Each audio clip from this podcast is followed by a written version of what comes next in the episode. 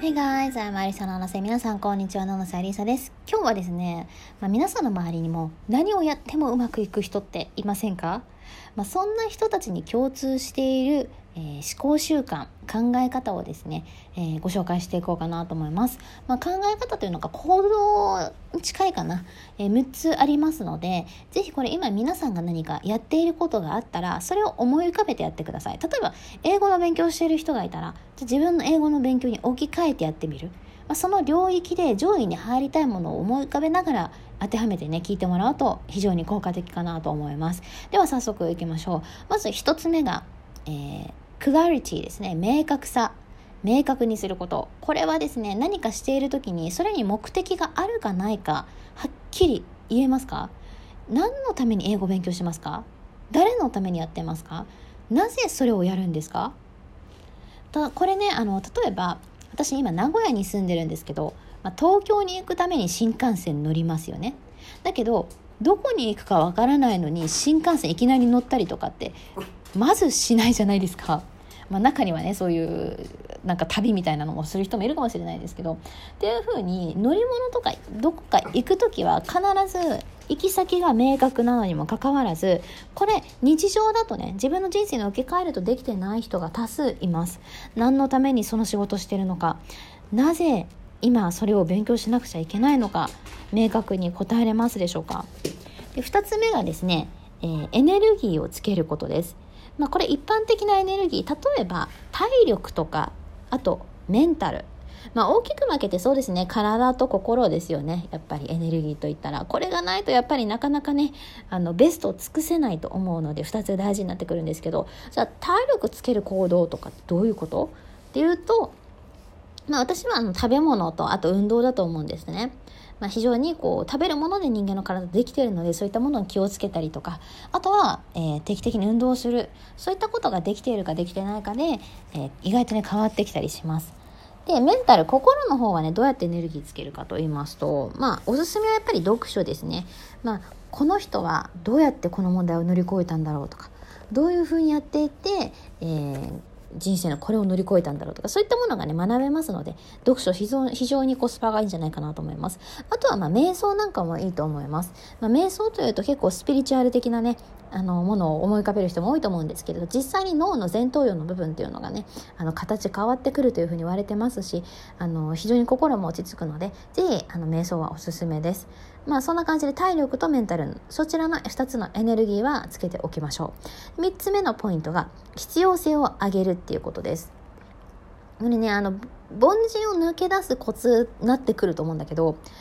ちょっといいなって思ったものをやりすぎなんです。例えば、トエック、例えば800点あったらいいなっていう気持ちで受けてしまう人多いと思うんだけど、そういう人こそね、初め挫折しちゃうんですよね。最初の1ヶ月めちゃくちゃ頑張るんだけど、2ヶ月目ぐらいからね、落ちてくる人って大体そういう人なんですよ。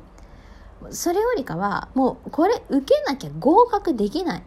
この TOEIC 取らなきゃ昇進できない。それぐらいの必要性があるものじゃないと難しいですよね。でもしそこまで必要性が今ないものをやりたいのであれば必要性を上げる。何か例えば我慢してこれを取らなきゃこれができないっていうふうにしてしまう。自分で。っていうふうに上げるかもうやめるかです。もっと自分にとって必要性があるものが他にあるんだったらそれやるべきだからそれをやるためにはちょっといいもの必要性がちょっとだけしかないものは捨てていかないといけないので集中できないので。まあ、そういうふうに必要性を上げるものに囲まれていくことが大事。まあ、これ明確化するってところにも似てますね。目標、目的も明確化になってくると何が必要なのかが分かってくるかと思います。そして4つ目が生産性を上げるってことです。プロダクティビティですね。生産性。やっぱりこう、だらだらやっててもね、意味ないし、時間より質なんですね、完全に。まあ、残業すればいいっていうわけではないので、まあ、そんな風に、じゃあ、どうすれば1時間でどれだけできるか、集中力上げれるか、それは私のこのチャンネル、まあ、YouTube の方とかですね。あの今後どんどん上げていきますのでそういう集中力つけたいよとか習慣化したいよとか生産性上げたいよっていう人はぜひハイパフォーマーになれますのでよかったらチャンネル登録フォローお願いいたします。そして5つ目が影響力を持つこと。これはやっぱり他の人をリードするあとは他の人に貢献できるかってところになってきます。まあ、今の時代やっぱりねこうレディー・ガガさんのツイッターが政治家その辺の政治家よりもね影響力持ってたりとかする時代じゃないですか。まあ、一般人でも別にねソーシャルメディアとかも今使えますし影響力持つことは全然できます。家族への影響力友人への影響力でもいいんですねこの辺は。まあ、そんな風に影響力をいかに持っているかどうかが、えー、もの何かやり遂げる時の成功できるかどうかにかかってくるんじゃないかなと思います。で6つ目が勇気を示すことカレッジです。やっぱりこれ皆さんもそうだと思います上司でさなんかいつも責任逃れして全然なんかこう新しいことにトライしないような上司とみんなのリーダーで引っ張っていって新しいことどんどん挑戦していって責任を自分で持ってくれるそんな勇気がある人とどっちについていきたいですか？って言ったらそれはもちろん後者の方になりますよね。っていうふうにみんなからやっぱり慕われるのであれば慕われたいのであれば勇気を示さなきゃいけないです。じゃあこれどうやって勇気示せばいいんだろうとかまあいろいろねそういう疑問も出てくるとは思うんですけれどもまあ本当に自分にまっすぐに自分に正直になって